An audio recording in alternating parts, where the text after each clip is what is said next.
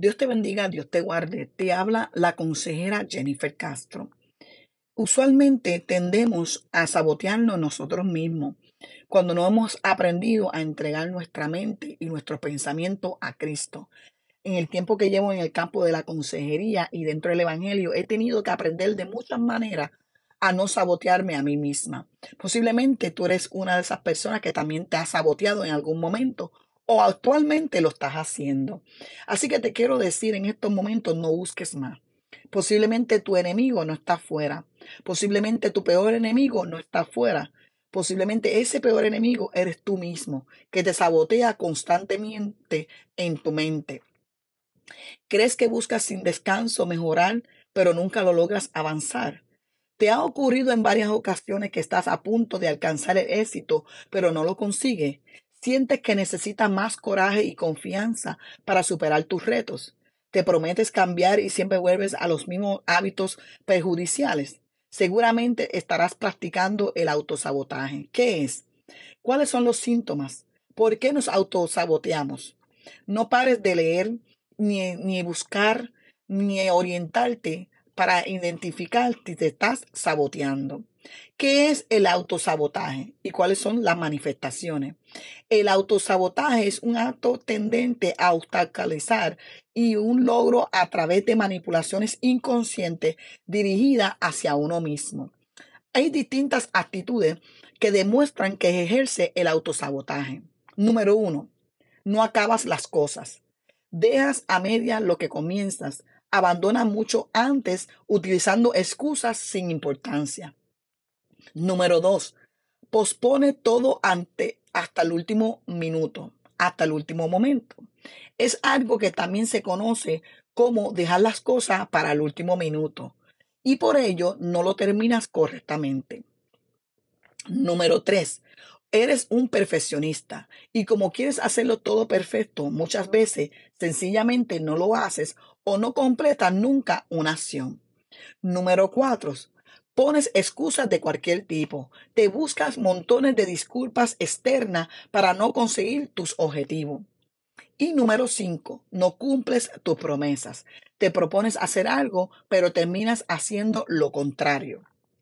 Y una pregunta que te puede estar haciendo tú mismo, ¿Por qué nos autosaboteamos? Las causas del autosabotaje pueden ser muchas. No ponemos excusa para no esforzarnos. No sabemos priorizar lo realmente importante y nos dejamos llevar por lo urgente. Reaccionamos a los estímulos externos y nos falta autocontrol, o sea, autodominio propio. Nadie nos motivaba a ser mejores cuando éramos niños o por el contrario, nos sentíamos presionados para lograr el éxito y hemos recibido el mensaje que nunca era suficiente. No sabemos lo que realmente queremos. Tenemos una baja autoestima y no nos sentimos seguros de nuestras capacidades.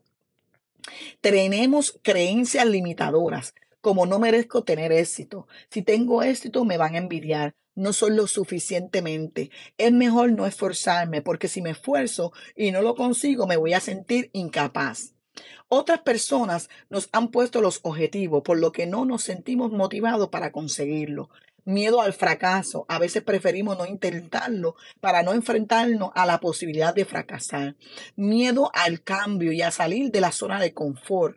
Consciente o inconscientemente percibimos los cambios como un riesgo y nos sentimos más cómodos en lo que ya conocemos aunque no nos guste. Conflictos inconscientes. A veces conscientemente queremos algo, pero una parte de nosotros, a veces inconsciente, quiere conseguir otro objetivo que entra en contradicción con el primero. Por ejemplo, por un lado queremos adelgazar y por otro queremos darnos placer mediante la comida. Miedo a no cumplir las expectativas de los demás o por el contrario, una forma inconsciente de revelarnos ante el papel que otros nos han dado y nosotros no hemos elegido.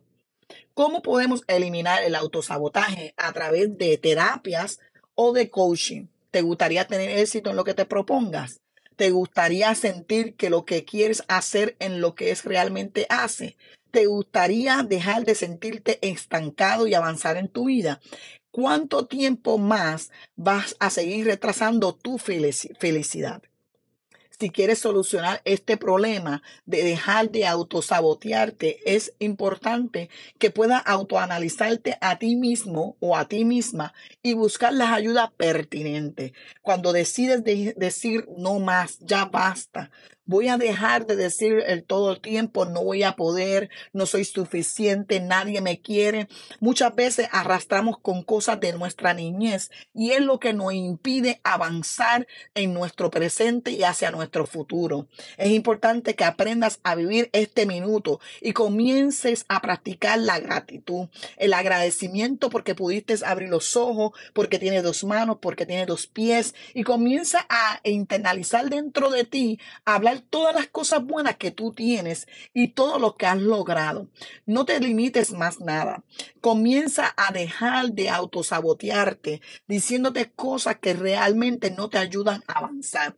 Decir que no me lo merezco no te ayuda a avanzar. Yo me lo merezco porque Dios lo ha permitido. Así que comienza a cambiar tu lenguaje, comienza a cambiar tu manera de pensar internamente. Todo comienza de adentro hacia afuera. Así que en esta tarde, en este momento, no sé si es de noche que lo estés escuchando este audio, no sé si es por la tarde o durante la mañana. Quiero eh, pedirte que medites, que te autovalúes y que puedas entender que muchas veces nosotros mismos somos nuestro primer enemigo. Nosotros mismos somos los que nos ponemos limitaciones. Dice la palabra del Señor, todo lo puedo en Cristo que me fortalece. Eso se encuentra en Filipenses 4:13, donde podemos ver que la palabra del Señor nos invita a creer que lo podemos todo si tenemos a Dios en primer lugar de nuestra vida. Así que analízalo y piensa, ¿te estarás saboteando tú mismo? Dios te bendiga.